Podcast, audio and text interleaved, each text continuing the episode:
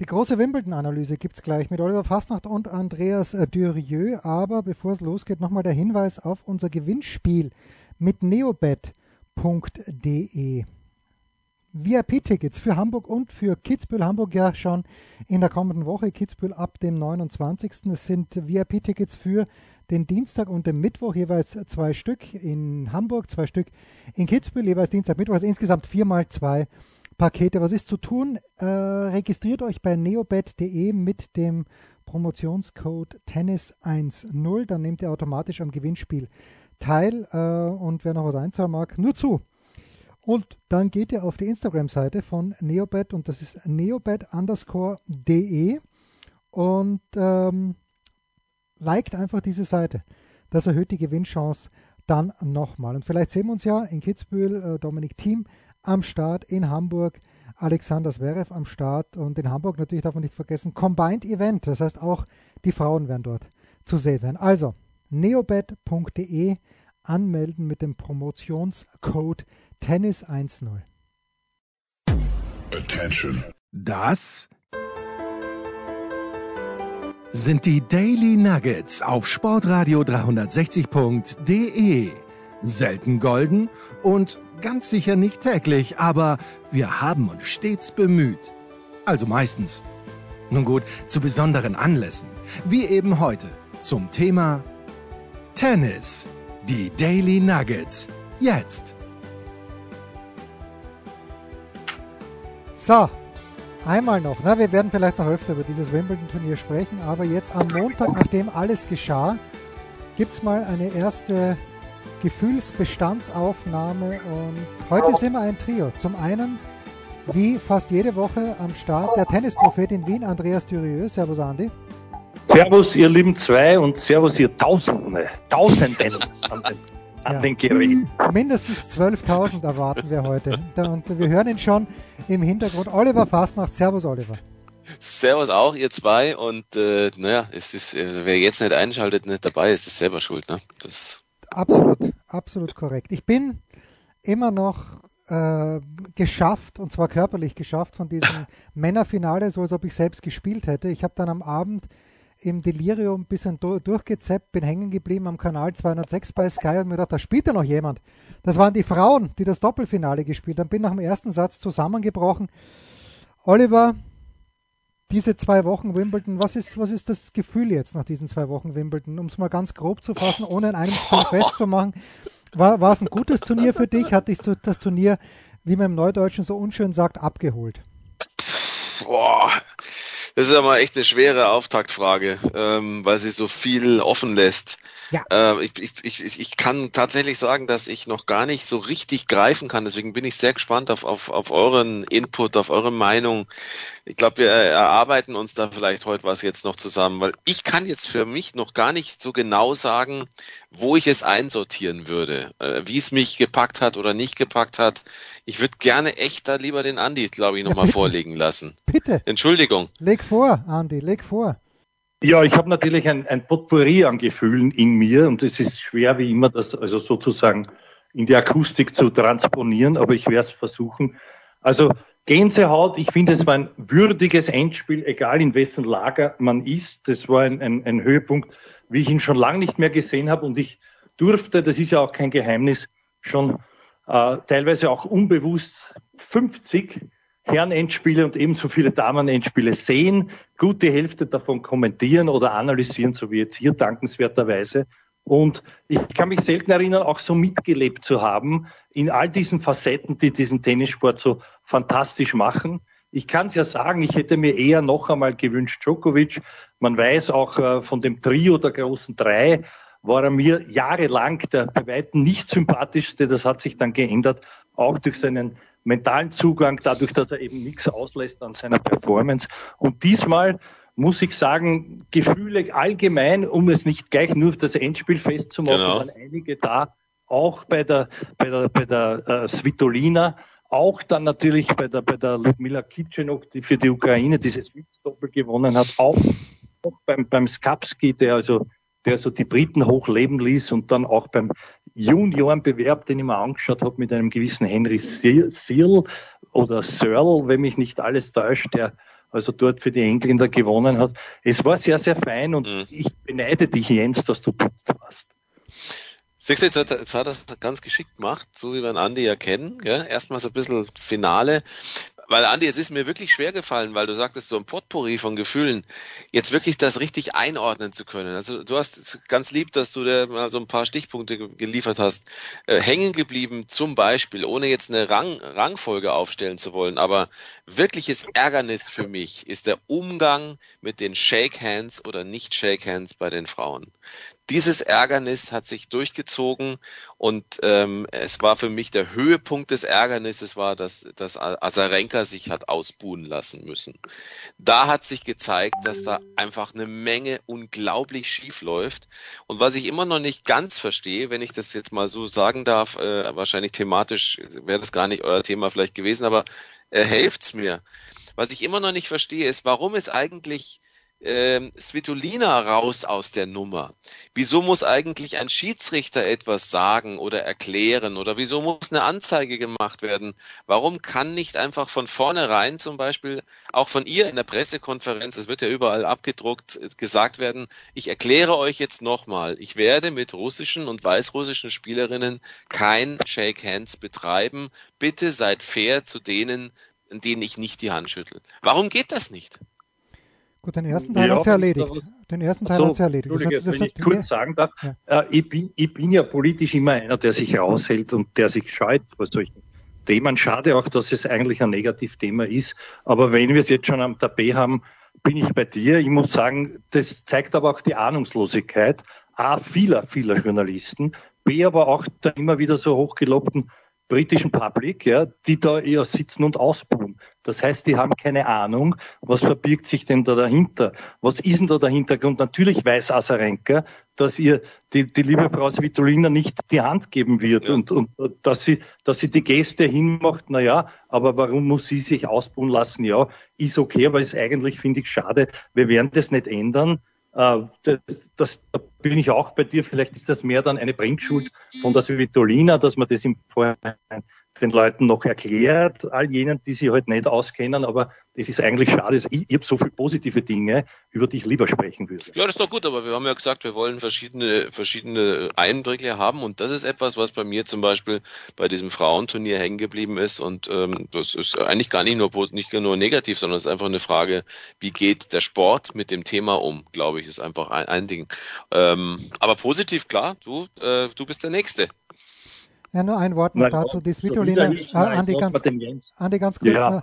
ein Wort dazu. Die Svitolina hat das genauso wortwörtlich gesagt, dass es ja ganz klar ist, dass es nicht zum, dass sie weder einer russischen noch einer weißrussischen und, und die anderen Ukrainer, Ukrainerinnen auch. Den Zusatz, den der Oliver gemacht hat, den hat sie dann nicht gesagt, dass doch bitte die jeweilige Gegnerin fair zu behandeln wäre, aber dass sie, das hat sie also in Wimbledon auch in einer Pressekonferenz. Aber nicht vor dem Azarenka-Match. Nicht vor naja, dem sie muss es ja nicht vor, glaube ich. muss es ja nicht vor jedem Match machen. Also, ähm, hm, naja, ja, finde ich. Naja, Aber gut, okay. Finde find ich, nicht, find ich überhaupt nicht. Ich finde es auch. Okay. Ja, okay. Ah, ähm, bitte positiv, Andy, bitte. Ja, Positiv, positiv, ganz, ganz sicher der Herr Chris Eubanks, weil jetzt kennen ihn doch mehr als vorher. Und der war ja, der war ja schon auf dem Weg zum Dauerkollegen quasi als, als, äh, als TV-Experte engagierter als am Tennisplatz hat aber auch gemeint, dass, dass ihm das auch geholfen hätte strategisch. Ich war beeindruckt, wie das möglich ist von der, von der Lockerheit her, ja, gerade da, wo es ja nicht wirklich um nichts geht, sondern im Gegenteil, so aufzutreten. Schade, dass er es nicht ganz durchziehen konnte. Schön für den Medvedev in dem Fall, dass der halt das noch umgedreht hat, aber das war so eine, eine wirklich positive Überraschung, wo so ein bisschen was Märchenhaftes hat diese ganze Story, auch mit allen ihren Backgrounds an sich das andere, wie ich schon gesagt, mit der äh, Ludmila Kitschenuk, die, die ja auch keine Junge mehr ist. Ich glaube, die, die hat eine Zwillingsschwester auch, aber egal. Ja, und die halt im Mix jetzt für die, ja genau, die halt jetzt im Mix da, da für diese Ukraine da auch positive Gefühle und da hat es wirklich auch überall Trainern, Freudentränen gegeben. Und dann muss ich eines sagen, ob man den Djokovic mag oder nicht. Äh, wir werden sicherlich noch diese, diese Netzdrescherei besprechen, wo das, was für mich ein No-Go war.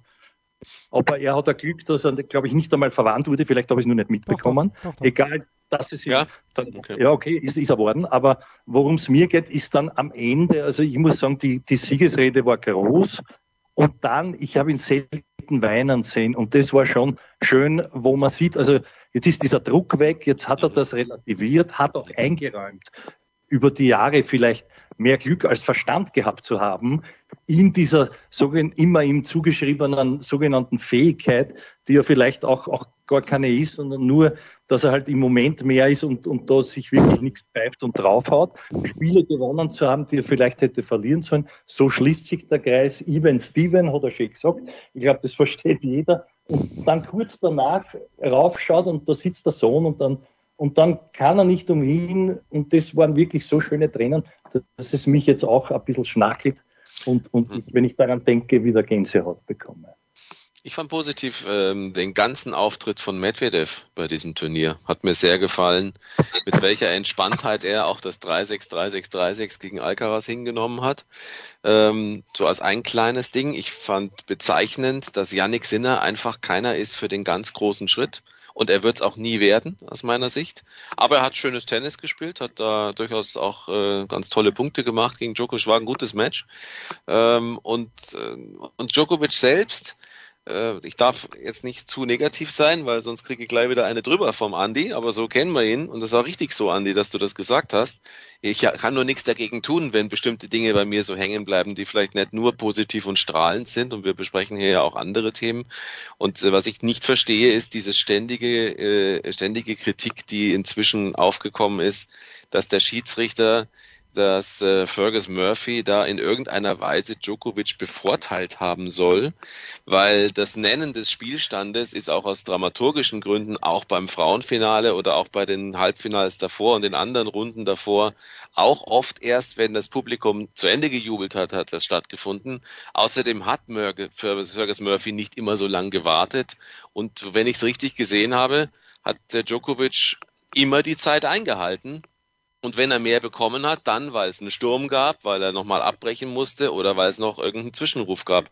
Habe ich es falsch gesehen? Ich finde nicht, es war eine, ein Vorteil für Djokovic in diesem Finale. Ja. Ähm, Ist er bevorteilt worden? Habt, habt ihr das so gesehen? Naja, also teilweise hat er den Spielstand erst angesagt, Fergus Murphy, wenn Djokovic schon dort gestanden ist, aber es hat das Kraut nicht fett gemacht. Also, Was meinst du, Andi? Na, also ich finde äh, ich finde das auch eine, eine, eine Kleinigkeit. Ich finde eher bewundernswert, äh, ich habe es umgekehrt in Erinnerung, also bevorteilt, be, benachteiligt, wurscht, aber da war doch eine, eine Sache, äh, nicht im Finale, ich glaube in einem Spiel davor, wo es dann da eine, eine nicht, für mich nicht nachvollziehbare Geschichte, dass er zu lang braucht. Ich glaube, oder ist es dieselbe Causa gewesen? So genau habe ich es nicht mehr gesehen. Aber ich finde das gut, wie er bis dahin damit umgegangen ist und dass mhm. es ihm es ist, wie es ist. Du, du, musst, du musst dort in der Lage sein, halbwegs deine, deine innere Balance zu bewahren. Und das ist ihm, glaube ich, gelungen. Bei, bei all dem, wenn er dann zu diskutieren beginnt, ist es, glaube ich, eher eine Art Hilflosigkeit gewesen. Da hat man dann auch gesehen, war meiner Ansicht nach dem Matchverlauf geschuldet, dass ihn das sehr gewurmt hat, dass er nicht die zwei null Sätze gehabt hat, die er, die er hätte haben können und sollen, glaube ich sogar. Aber, aber ja, da hat sich das Match dann gedreht und das hat er sich selber zuzuschreiben. Mhm. Ja, also ein Wort noch zu Yannick Sinner, wenn ich darf. Ich habe am Samstag in der Früh bei Facebook gesehen, dass das Land Südtirol oder die Tourismusregion Südtirol gepostet hat, schade, ganz knapp an der Sensation vorbei. Und ich habe mir, hab mir gedacht, welches Tennisspiel habt ihr gesehen? Sicherlich nicht das Halbfinale von Wimbledon. Weil Sinner ist, also Sinner hat gegen niemanden gewonnen, der besser in der Welt, da kann er nichts dafür, ja, er kann ja nur gegen die Gegner spielen, die da waren. Aber sein bestklassierter Gegner war, glaube ich, Alice als Nummer 79, oder jedenfalls war es die Nummer 79, auf dem Weg ins Halbfinale. Er hat kein Licht gesehen gegen Djokovic. Er, er ist so oft hingeflogen, dass ich mich gefragt habe, natürlich ist der Rasen rutschig, was ist da los? Komplett chancenlos, auch wenn das Tiebreak auch wenn er ins Tiebreak gekommen ist. Und das Land Südtirol meint, es wäre knapp an der, äh, an der Sensation vorbei gewesen. Also bei aller Liebe. Sinner hat noch kein, hat Washington, glaube ich, gewonnen und sonst nur zwei 50er Turniere. Er war zweimal beim Tausender im Finale, hat zweimal verloren. Äh, also show me more, Janik. Ich weiß, der ist noch jung und es ist ein richtig lässiger Kerl. Äh, der ist komplett entspannt, aber das ist nochmal ein ganzer, ein ganz, ein unfassbarer Unterschied zu Alcaraz. Jetzt ganz ehrlich. Sinner ist kein Winner, wenn ich da vorstellen naja, darf. Und, und, wenn du den Vergleich bringst, möchte ich ihn gleich hoffentlich kurz, damit, damit alle anderen sich auch noch äh, ausführlich dann widmen können anderen Dingen. Aber das, das ist für mich ein großer, großer ein Versäumnis des Sinner. Der spielt dort wieder gegen den Djokovic. Der hat dort, wenn mich nicht alles täuscht, letztes Jahr ihn über fünf Sätze gequält und der geht diesmal unter.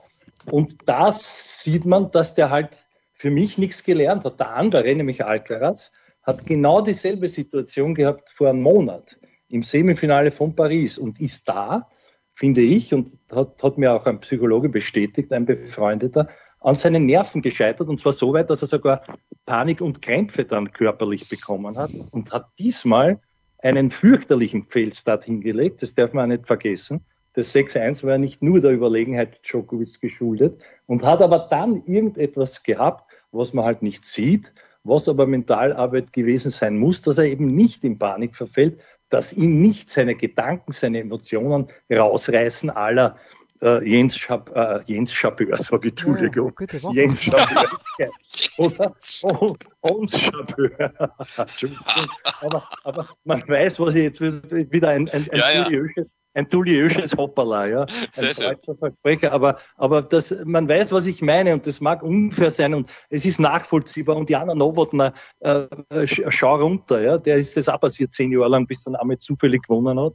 Aber, aber das ist für mich so eine, eine Kandidatin, die hat halt ihre, das überhaupt nicht im Griff, sondern die wird geritten davon. Und der Alcaraz ist soweit bei all seiner Jugend, finde ich auch mental reif, was er auch schon öfter gesagt hat in Interviews, dass das wichtig ist, dass er auch einen Psychologen dort hat beim Herrn Ferrero.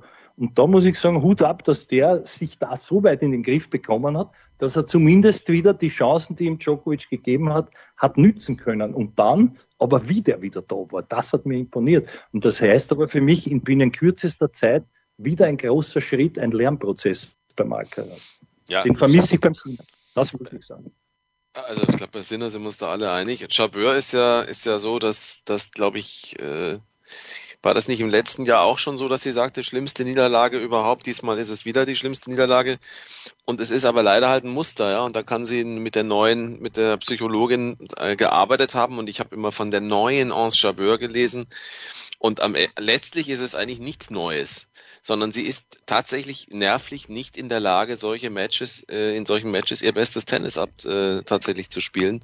Und wenn sie daran nicht arbeitet, wird sie nie einen Grand Slam-Titel gewinnen. Ähm, außerdem habe ich den Eindruck, dass auch immer mehr sich einstellen auf ihre Schwächen. Ähm, deswegen, es ist ja jetzt nicht so, dass, dass wir jetzt mit der Wondrushova jetzt die beste Tennisspielerin dieser zwei Wochen am Ende als Siegerin hatten, sondern sie hat einfach ähm, hat einfach auch diese, diese Schwäche von, von Jabeur genutzt, obwohl das ja im ersten Satz ganz gut aussah für uns Jabeur.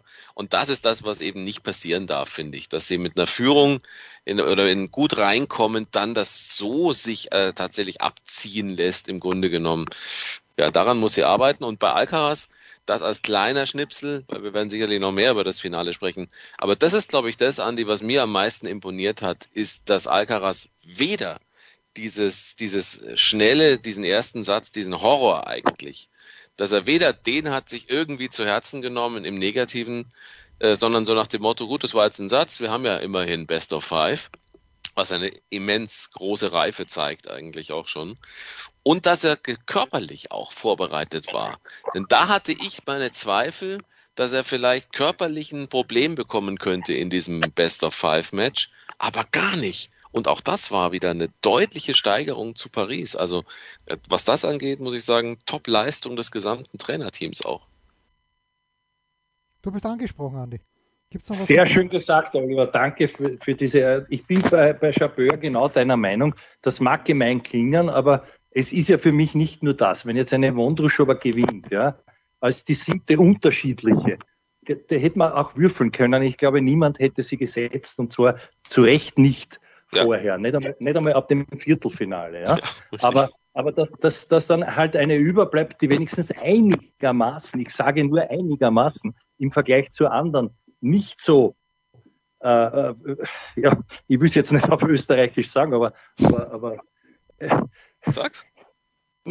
Na, sich nicht so an, an also ja, ja. Das, anschüttet. Das, das, anschüttet. Ja, anschüttet. Danke, lieber Jens. Anschreibt. Das hat mir geholfen, genau. Und das ist ja doch traurig, weil schauen wir uns da die Sabalenka an. Die war doch jetzt auch schon in solchen Situationen. Ja. Gegen wen ist ja das passiert? Da kann man wirklich nicht davon sprechen, dass die mental Stärkere gewonnen hat, sondern ich glaube, gegen die Chabeur war es sogar, ich weiß es nicht mehr. Aber dann hat die weniger Schwache gewonnen mental. Und das ist traurig, aber ich sag so hart. Und ich zitiere wieder, äh, Finale US Open Team gegen, gegen Zverev. Da waren zwar mentale Wes am Werk, wie es Ärger nicht geht. Und mhm. dazu stehe ich. Das ist leider die Wahrheit. Und der weniger Schwache an diesem Tag hat das dann gewonnen, weil der andere es verloren hat. So, und hier sehe ich es genauso. Also nichts gegen die, die Sabalenka, die das Niveau hätte, die die Schläge, die all das hat und die schon gewonnen hat und wo man geglaubt haben, jetzt ist endlich drüber über dieses fürchterliche, das ist ja wieder wie ein Mädel, genauso fast weinend, heulend und das ist halt traurig zuzuschauen. Da sind ja Profis am Werk. Und was, was mich am nachdenklichsten stimmt, ist, wie der Oliver auch schon gesagt hat, Jetzt hat die ja, die Frau Chapeur, bei all dem Druck und alles gut und schön verständlich, eine Mentaltrainerin oder eine Psychologin. Was machen die bitte? Ja, was arbeiten die? Also vor allen Dingen, was, was, wo, was führt dazu, dass man sie als neue Anse Chabeur sehen kann? Eine geänderte, eine veränderte, die neue, äh, die neue Anse. Ja, am Ende bleibt es doch so. Sie spielt immer noch für ganz Afrika sie wird immer noch nur daran gemessen, ob sie jetzt dann diese ganze Schulter, diese ganze Last auf ihren Schultern, ob sich das jetzt einmal endlich hoffentlich mal irgendwann bewahrheitet, dass sie wirklich für ihr ganzes Land, für eine ganze Nation, für Generationen und das ist alles, das meine ich alles ernst, das ist natürlich etwas Schönes. Das ist, sie hat eine Riesenrolle in der arabischen Welt, aber es ist zu viel. Die Rolle ist zu groß und sie wird immer wieder, fällt sie darauf rein, könnte man fast sagen, tappt sie in die journalistische, mediale Falle, die ihr aufgestellt wird. Und deswegen finde ich es auch manchmal so ein bisschen wie Friendly Fire, dass nämlich ganz viele wollen endlich jubeln mit Anse Chabeur. Aber viele von denen, die mit ihr gerne jubeln wollen, auch Journalistinnen und Journalisten, auch Fans natürlich, aber die machen es ihr selber schwer, wenn sie immer wieder sagen, und die Ons, die ist so wichtig und die hat so eine Rolle und so weiter. Lasst sie halt einfach mal nur Tennis spielen. Und das ist etwas, was mir bei den Frauen zunehmend wirklich auf die Nerven geht. Die allerwenigsten schaffen es einfach nur ihren Job zu machen nur Tennis spielen. Es sind immer tausend andere Geschichten, die mal wichtiger sind, mal anders sind. Da könnt ihr jetzt Stunden reden. Ich höre auf, weil sonst rege ich mich zu sehr auf darüber. Die Professionalität lässt nach. Sie wird nicht größer auf der Frauentour. Ich, mhm. ich, ich, ich, ich, ich muss hier reinspringen. Weil das Prime Example, wie wir Franzosen sagen, für das, was Oliver gesagt hat, ist für mich die immer noch Nummer eins der Welt. Weil was Iga Swiatek gezeigt hat in diesem Spiel gegen Svitolina. Ich, ich habe meinen Fernseher angeschrien, weil zu diesem Zeitpunkt war ich schon zu Hause. Nach jedem einzelnen Punkt, nach jedem einzelnen Punkt hat sie sich an ihre Box gewandt. Die kann nichts für sich mit sich alleine ausmachen. Sie weint nach jedem Fehler. Sie hat dieses Spiel hergeschenkt, wie sie davor das Spiel schon gegen Bencic hergeschenkt hat, nur dass Bencic dieses Spiel nicht gewonnen hat. Das ist eine, eine, Meisterleistung von Belinda, die ich sehr mag. Aber dieses Match nicht zu gewinnen, ist fast ja. schwieriger, als es zu verlieren. Und äh, also ganz, ganz, ganz, ganz übel. Und ähm, äh, Schwiontek hat dieses Spiel weggeschmissen gegen Svitolina, hat immer geführt mit Break. Die kann dieses Spiel nicht verlieren und hat es trotzdem geschafft. Und das ist die Nummer 1 der Welt und wirklich nach jedem einzelnen Punkt schaut sie raus. Das ist so Wahnsinn. Also es ist nicht zu ertragen. Get alive. Und die arbeitet ja auch schon ewig, ja, ewig mit einer Psychologin Spiel, zusammen ja. und zwar die ist auf der Tribüne, die ist an, ja. beim Training dabei, die ist, das ist ja wirklich fast wie ein Familienmitglied eigentlich. Und auch bei der, sorry Andi, wenn ich da noch kurz reingrätsche noch mal. Aber auch bei Iga Schwiontek heißt es immer wieder, sie hat gelernt und ich muss ehrlich sagen, also ich muss mich da schon ein bisschen zurückhalten, aber, aber die Pressekonferenzen regen mich manchmal eher auf, als dass sie mich anregen, weil es eigentlich immer das Gleiche ist, aber alles ist besser, alles besser verstanden. Sie lernt mit jeder Niederlage. Sie hat ihre Herausforderungen gemeistert. Aber was ist das für ein Auftritt gewesen? Ja, ich bin, ich bin bei euch beiden und ich bin leider auch sprachlos in dem Fall, ja. Weil äh, in Paris ist es ihr so, so noch einmal gelungen, das Finale irgendwie zu drehen. Ja, und, und, und dann doch wieder als, als große Nummer eins bestätigt zu sein. Aber da, das ist offenbar ein eigenes Thema, ist auch klar, wenn Rasen sozusagen mein vielleicht schwierigster Belag ist für mich selber. Aber da, da sind eben auch Dinge, wo, schau den Alcaraz, der hat gespielt wie viele Turniere? Vier bis jetzt auf Gras und ist Wimbledon-Sieger. Ich meine, Entschuldigung. Ja, also da sieht man, was, was möglich wäre, wenn ich einigermaßen an mich glaube. Und da sieht man aber auch, dass das auch nur Schall und Rauch ist. Wenn es dann heißt, naja, die hat immer diesen großen Self-Belief, den, den hat der Djokovic und der hat ihn diesmal auch nicht gehabt. Zumindest nicht im Finale in den entscheidenden Momenten. Aber, aber an so etwas einmal grundsätzlich zu arbeiten, ja. Das ist, äh, es würde mich sehr, sehr interessieren, wie die das gemacht haben mit, mit Ferrero, dass der so locker, ja, und auch, ich meine, das vom Wieland, das stimmt ja alles, aber ich würde es nicht nur darauf zurückführen, immer hat er jetzt auch nicht als, als Smiley oben, aber natürlich hat man es geschafft, dem Alcaraz sozusagen schmackhaft zu machen oder er hat es auch von selber, dass das ja was Schönes ist, dass sich der freut, dass der auch genießt, dieses eine Game, das er dem Djokovic entringt nach 30 Minuten, Leute, das war ja ein Wahnsinn, das mitzu und wieder keinen Ball verloren und wir dann natürlich bei all dem Druck immer, aber du merkst, das macht dem einen Spaß und irgendwie dort jemanden hinzuführen, ist natürlich nicht leicht, aber das ist eben Aufgabe solcher, solcher Leute, die die alle mithaben, wie, wie ihr richtig mhm. sagt. Ja? Und im Damen-Tennis ist das leider, pff, also ich meine, ich, vielleicht ist es jetzt, das ist eine ganz schwere Frage, aber was, was war denn so, was war denn positiv, dass die Frau Wondruschova oder was hat die an ihrem Spiel oder was auch immer, sagt mir ihr das jetzt, ihr zwei Experten, dass die Wimbledon-Siegerin wird. Na, sie, hat sie ist Linkshänderin. Sie ist Linkshänderin und sie hat, sie hat, sie, sie hat, sich, sie hat sich eben nicht angeschüttet. Ja, das muss man ja. auch sagen. Die, die ist bei sich geblieben und hat das konzentriert zu Ende. Die ist eine gute Tennisspielerin, da müssen wir nicht reden. Aber, Nein. Aber äh, sie hätte ja gegen Pegula, hat sie 1-4 im dritten Satz gehabt darf man auch nicht vergessen, im Viertelfinale, das auch wieder. Ja, okay, passiert vielleicht Männern auch, aber seltener. Und ich kann halt nicht ganz nachvollziehen, also die liebe Kollegin Barbara Klimke von der Süddeutschen Zeitung hat heute einen Kommentar geschrieben in der SZ über das Frauentennis, wie toll das ist und wie gut das Frauentennis dasteht. Echt? Ja. Und ich habe mir gedacht, nein, nein, nein, äh, nee, das ist, nee, nein, nein, überhaupt nicht. Nein, es nein, ist, es ist, nein, es ist eine Rückentwicklung. Ja, ja ist so. Es ist niemand da, für den man Eintritt zahlen wollte, äh, weil man kann es, äh, Rybakina hat runterklart, wie wir in Österreich sagen, Sabalenka runterklart, das sind beide dürfen gegen Chabeur nicht verlieren, über Chabeur habt ihr schon geredet. Äh, Corey Goff verliert in der ersten Runde, die, die, da, da ist, die ist nervlich komplett am Boden.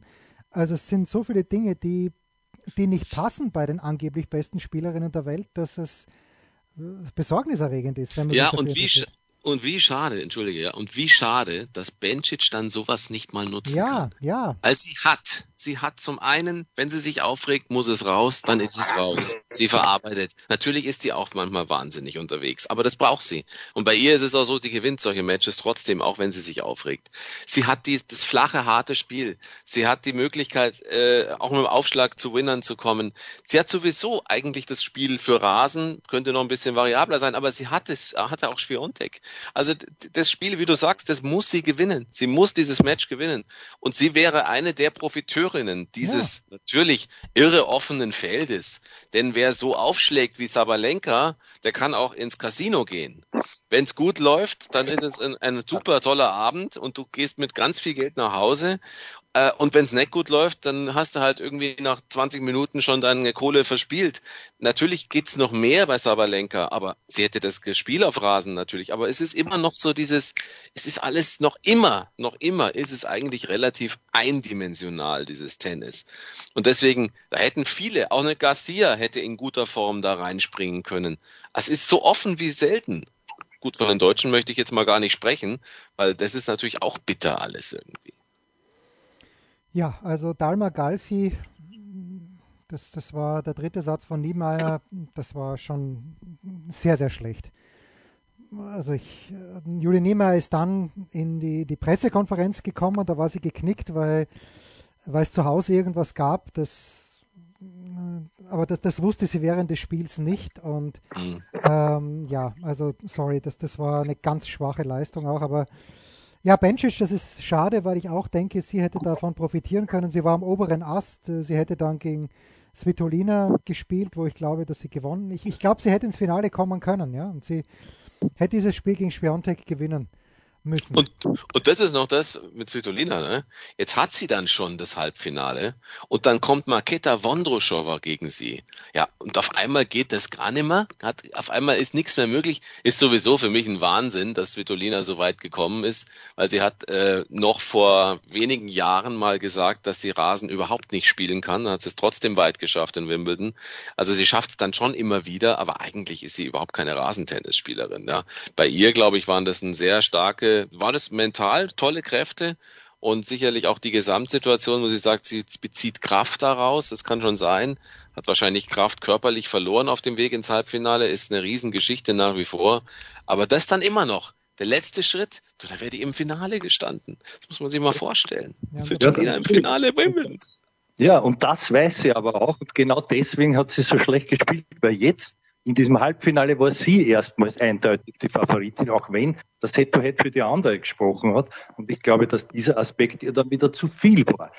Weil vorher weiß ich nicht, ob sie sich das immer erwartet hat. Das ist halt so passiert. Das war ein guter Spirit, das war ein Lauf, wie man so schön sagt. Weil überzeugend war es auch nicht. Also wenn, wenn, wenn die Frau Asarenka, die wir, die wir beide, glaube ich, sehr gern haben, lieber Oliver, ja. dort ein bisschen bei sich bleibt, dann ist sowieso sie weiter. Und das war also alles ein gesunde Maßen auch. Das darf man nicht vergessen. Und dann wird er bewusst, na hallo, wie du sagst, so eine Auslosung kriege ich in 100.000 Jahren nicht mehr. Und dann wird dir aber bewusst, wenn ich so gestrickt bin wie die Svitolina Scheiße, jetzt muss ich ja gewinnen. Das sind offenbar leider einige Damen, ja. Ja, stimmt, ja. ja. Das ist wirklich Wahnsinn. So, Entschuldigung, ja. Aber und Kies kommt ins Viertelfinale. Da habe ich ja gedacht, die brettert sich weiter. Nur für dich. Jetzt. Ja, und ich, ich war bei Maddie nach, bei der Pressekonferenz nach ihrem zweiten Spiel. Ich habe sie für ein One-on-One -on -One angefragt, aber klar, das Madison Keys wird nicht mit Tennisnet Deutschland ein One-on-One -on -One gehen, aber die Pressekonferenz war lässig. Die, äh, aber ich, ich habe auch mit Didi Kindelmann über sie geredet und da, da stimmen halt so viele Dinge nicht. Ins, Im Gesamtpaket, dass die spielen ja. kann, das ist klar, aber sie, da, da, da, fehlen halt ein paar Dinge. Und ich dachte schon, dass sie gegen Sabalenka besser mitspielen kann. Mhm. Aber Sabalenka, ja, die, die, die Rückhand ist auch zu schlecht von Maddie. Also, machen wir das Kapitel Frauen zu, ja, oder? Wir gehen ins Finale, zu. oder? Ja, wir gehen ins Finale, kurze noch Pause. Ganz, noch nicht ganz. Ich möchte, Entschuldige, ich möchte den Wimbledon-Sieger 1973 hervorheben, Jan Kodesch. Der hat sich sehr gefreut. Und der ist in der Ehrentribüne gesessen. Ja. Ich glaube, neben der jungen äh, ja, äh, Thronfolgerin kann ich nicht sagen. Ich habe keine Ahnung, wer sie ist, wie man sie nennt, aber, aber die, die junge Gattin vom, vom Enkel von der Queen, glaube ich, oder was weiß ich. Ich kenne mich da nicht so genau aus. So, aber, Pause. aber der hat sich auch sehr gefreut, diese ganzen Schauspieler neben sich gesessen zu haben. Ja. Und irgendwie hat mich das gefreut, der hat gewonnen 73. Auch wenn es damals teils boykottiert war von vielen Profis außerhalb vom Nastase, der, der eingegangen ist gegen ihn. Oder nein, plötzlich Roger Taylor, glaube ich, war es sogar. Aber wurscht, das ist schon lang her. Pause. Sprechen wir jetzt noch ein bisschen über das Finale der Männer? Ich, das ja, das wird doch ich hoffe. Haben wir noch Zeit? Naja, Zeit schon, aber ich wüsste nicht, was es noch zu sagen gibt. Aber Oliver, du hast. Über das Finale der Männer, doch, natürlich ganz viel. Und ich habe eine, eine entscheidende Frage. Ich hoffe, dass ihr mir weiterhelfen könnt. Was glaubt ihr, hat da, hat, ist mit, ist mit Djokovic in diesem Finale passiert, dass ihm also klar, der Verlust des zweiten Satzes, denke ich, wie du sagst, Andi, es ist eine 2-0-Führung und dann gewinnt er das in drei Sätzen, glaube ich, weil er war zu dem Zeitpunkt schon stark. Alcaraz hat sich zwar natürlich wahnsinnig gesteigert, aber es war noch dieses Pinpoint-Spielen von, von Djokovic. Er hat noch die Spots gesehen und auch, auch, auch gespielt. Aber irgendwann auch diese fünf, sechs, sieben, fast sieben von neun Rückhandfehler, neun Schläge, sieben Fehler. Das war so eine Reihe von leichten Fehlern. Die Alcaraz hat er den Ball super weich, ohne irgendein Tempo gespielt, sicher auch taktisch clever. Aber irgendwas war doch mit Djokovic.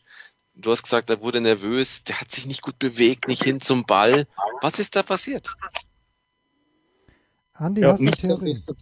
Naja, nicht sein bester Tag offensichtlich. Schau, noch einmal, wenn du so locker den ersten Satz gewinnst, dann tritt irgendwo, du willst oder nicht, auch eine innerliche Entspannung ein.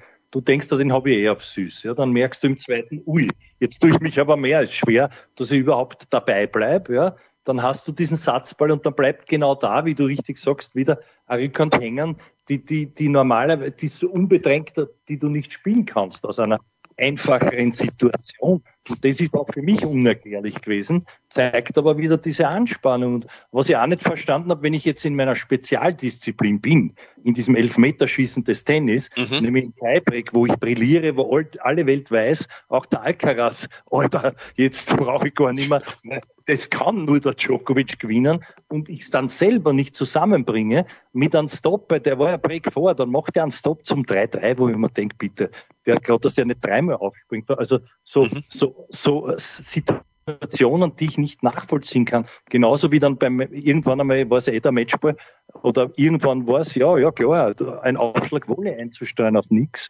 Ja, das ist gegen Alcaraz mehr als, als riskant. Und das ist nicht dieses, dieses schlaue Percentage-Tennis strategisch fundiert mit dem Belief an sich selber gewesen. Also ich weiß nicht, was da, ich kann da nicht sagen, was passiert ist, aber das war mitentscheidend. Auf der anderen Seite noch einmal, der Alcaraz, ich weiß, ich weiß nicht, wie man diese geballte Power, ich kann mich nicht erinnern, der Connors war damals so einer, wie der mit dem Metallracket in die Ära der Holzschläger da hineinkam, der mit einer Power gespielt hat, wo du sagst, na, alter, bumm, der muss froh sein, dass der den Roswell nicht, nicht erschießt im wahrsten Sinne des Wortes.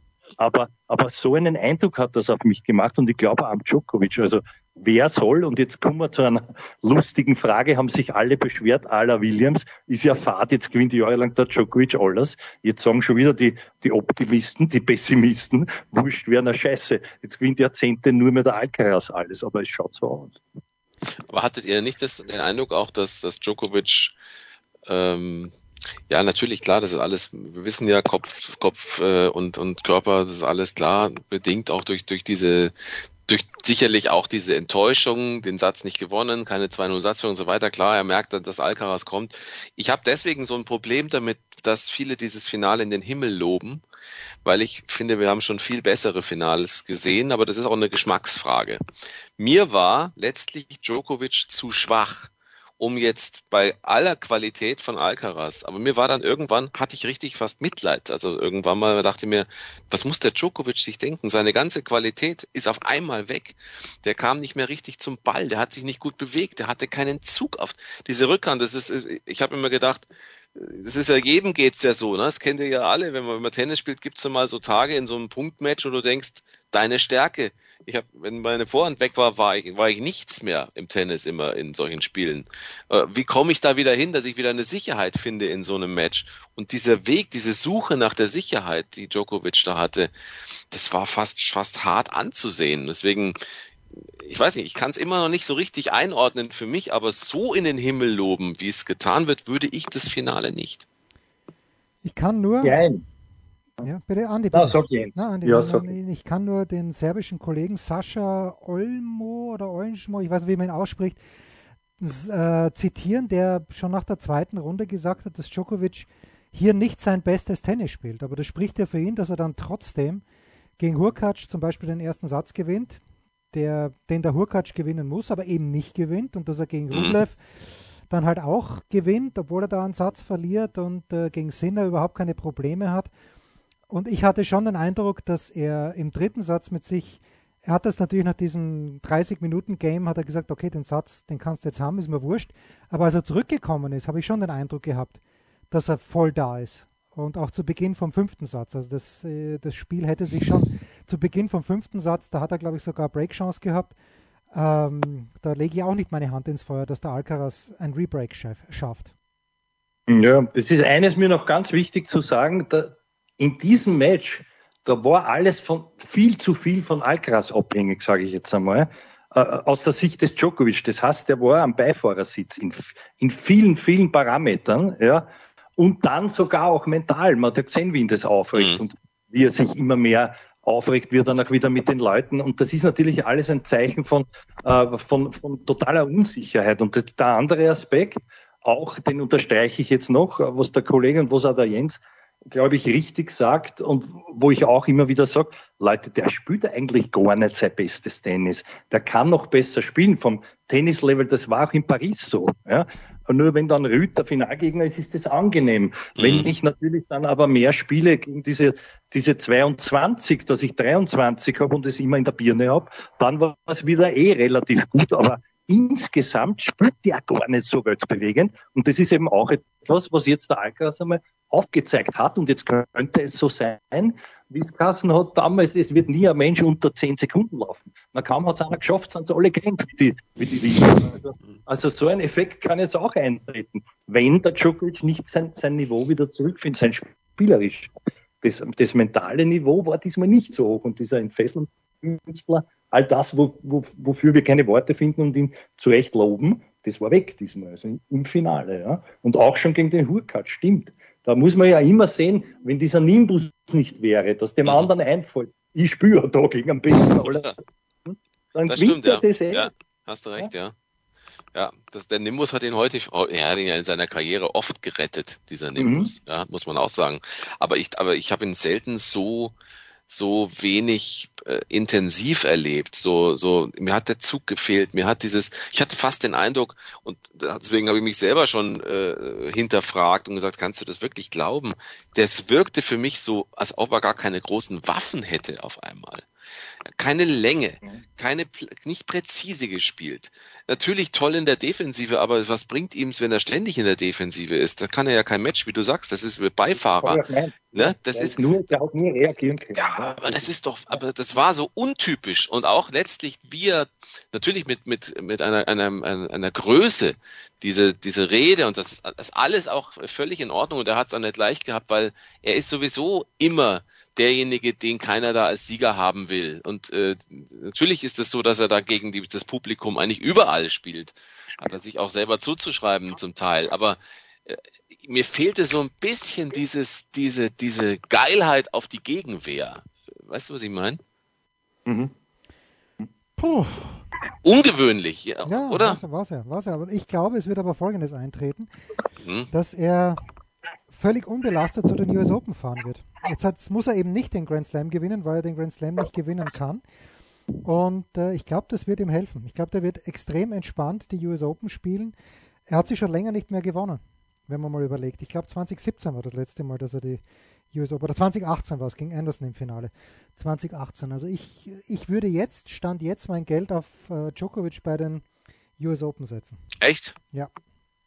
Also da ich dagegen. Das, ja, da würde ich auch ja. dagegen setzen. Sag mal, Andi. Da würde ich dagegen setzen, ja, und zwar, und zwar, äh, weil ich genau den Aspekt, den du jetzt richtig herausstreichst, umgekehrt sehe, nämlich zu entspannt, ist dann auch nicht gut. Und, und vielleicht war es das ja auch gemeinsam mit diesem easy ersten Satz, ja, der sich vollkommen Sicherheit kann man nichts passieren und auf einmal ja, dreht der andere auf, aber wie? Also ich, vielleicht braucht er diesen Druck und dieses ganze Szenario und und auch diese, diesen innerlichen Krieg mit sich selber, damit er da wirklich performen und auch die Leid und alles gegen sich. Ja. Weil jetzt war es ja schon so, ich meine, zumindest habe ich, hab ich das gehört, das habe ich noch nie gehört, aber dass dort Nole, Nole-Sprechchöre entstehen dann am Schluss. Und mhm. es waren ja die Chancen da. Das war ja doch auch die Chance da aufs 2-0, wenn ich mich nicht täusche. Nicht? Ja, ja. Und dann diese Netzpostendrescherei, was für mich ein Wahnsinn war, ist er da eh verworren. Ja, ja, hast du gesagt, Jens. Ja, hat er bekommen. Okay, okay. Ja, also da hat er einen Maßen gehabt, weil das geht wiederum knapp am Ausschluss vorbei. Aber, aber da sieht man halt, es ist, ich weiß es nicht, aber die ganz große Wachablöse vielleicht noch nicht, aber jetzt ist es einmal wirklich so weit, dass, dass ich eben sage, beim US Open ist der für mich gar kein Favorit mehr. Ja, mhm. Da sehe ich auch noch andere, die dort wirklich. In Wimbledon wäre es gewesen auf Gras. So, obwohl ich mir nie erklären konnte, was macht denn eigentlich so stark auf dem Belag. Aber sieben Siege sprechen für sich. Ja, aber auf Hardcore sehe ich das schon wieder anders. Nicht die nur Frage, mh, die Frage ist halt nur, ähm, ist das jetzt wirklich so, wie, wie viele schreiben, jetzt auf, auf die nächsten Jahre Wach, Wachablösung? Und also die Frage ist, ist er wirklich letztlich zu schwach in den Duellen mit Alcaraz, auch was seine das komplette Tennis angeht. Da hat ja Alcaraz natürlich auch ein bisschen mehr. Er spielt bessere Stops, er spielt bessere Volleys, er spielt gute Volley-Stops, er fühlt sich am Netz wohler, er ist schneller am Netz, er hat eine andere Transition, er ist genauso stark in der Defensive, wenn er körperlich fit ist. Er hat vielleicht noch ein, zwei mehr sogar Waffen, mehr Abschlussschläge möglicherweise. Er braucht eigentlich nicht so viel Zeit, hat sich zum Teil viel zu wenig Zeit genommen, hat aber, finde ich, auch im Finale taktisch so sofort umgedacht auch. Der hat gemerkt, mhm. mit kurzen, schnellen Draufgehen, das bringt's nicht. Er hat ihm ja die, die Punkte geschenkt, Djokovic teilweise, weil er ungeduldig war. Auch eine Frage von Selbstbewusstsein, zu wissen, ich kann mit dem auch länger mitgehen. Und als das alles funktioniert hat, wäre jetzt also meine Frage, ist das der Anfang vom Ende dieser Dominanz von Djokovic, weil er einen trifft, der mental genauso stark, vielleicht noch besser ist und sogar noch mehr Tenniswaffen hat? Naja, das war jetzt einmal auf ganz großer Bühne der Fall. Jetzt müssen wir natürlich in, ins Kalkül ziehen. Wir reden davon immer noch Nummer eins, Nummer zwei, immer noch erst frühestens im Finale gegeneinander. Da kann einmal viel passieren. Aber ich glaube, allalong war das jetzt schon einmal ein, ein Zeichen, einer möglichen Siegesserie des Alcaraz in direkten Duellen. Mhm. Auch vielleicht weniger sogar auf die kurze Distanz oder vielleicht wird sogar noch mehr. Ja, mehr, klar. Jetzt habe ich am Plätzchen gesagt, weil, weil ich glaube auch, dass der Alcaraz, dass das ein riesen, riesen Asset war, diesmal auch diese Geduld aufzubringen, wenn sie nötig war. Andererseits dann die anscheinende Kaltschnäuzigkeit zu besitzen, das so auszuservieren und zwar aktiv mit Aktionen, die er selber gesetzt hat. Da war ja wieder nur mit einer Ausnahme, wo also der Djokovic diesen Swing Volley da vergibt, aber da war ja wieder meistens er selber am Drücker und er hat es aber auch sich zugetraut, weiter zu gestalten und weiter zu marschieren. Das hat man halt gefallen. Jetzt machen wir den Schlussstrich. Jetzt ist eine gute Zeit. Und äh, ich glaube, äh, ein, ein letzter Gedanke noch, warum ich glaube, dass äh, Djokovic die US Open gewinnen wird. Äh, vielleicht nicht das direkte Duell gegen Alcaraz im Finale, aber ich glaube, dass im gesamten Feld von 128 Spielern äh, sich mehr Spieler befinden, die sich zutrauen, gegen Alcaraz zu gewinnen, weil im letzten Jahr war das in einigen Matches knapp, auch gegen den von uns so hochgeschätzten Yannick Sinner. Aber als es Spieler gibt, die sich zutrauen und die es auch können, gegen Djokovic zu gewinnen. Ganz ehrlich. Meinst du? Glaubst du nicht, dass jetzt noch mehr Spieler ja, vielleicht Medvedev, lernen? Medvedev ist der Einzige. Ja, und zu sagen, nee, der ist zu bezwingen, der Djokovic, und erst recht vielleicht sogar durch das, wie jetzt das gelaufen ist. Ich habe ein bisschen Befürchtung, dass Djokovic wieder über, darüber nachdenkt, was er ändern muss. Vielleicht wieder äh, ein bisschen Unruhe reinkommt. Ins Team vielleicht ein bisschen Unruhe. Ich weiß es nicht. Aber das wird ihn nicht spurlos hinterlassen, dieses, diese Finalniederlage. Das kann ich mir nicht vorstellen. Ähm, und ich weiß nicht, ob das alles dann sofort greift. Also ich würde fast dagegen argumentieren, dass jetzt eher noch mehr denken, sie könnten Djokovic schlagen und ärgern. We shall see. Schauen wir mal, wer was aller spielt. Ob, äh, ob Djokovic wirklich in Kanada spielen wird, was weiß man. Äh, in Cincinnati glaube ich schon, weil es halt kurz vor den US Open ist. Bei Alcaraz weiß man auch, er nimmt sich dann gern ein bisschen längere Pausen. Medvedev spielt alles. Es bleibt spannend. Danke, Oliver. Danke, Andy. Das war's. Eine sehr ausgiebige Besprechung von Wimbledon 2023. Wir hören uns schon bald wieder. Papa. Das waren die Daily Nuggets auf Sportradio 360.de. Ihr wollt uns unterstützen? Prächtige Idee! Einfach eine Mail an steilpass at sportradio 360.de schicken und ihr bekommt alle Infos. Und versäumt nicht die Big Show. Jeden Donnerstag neu.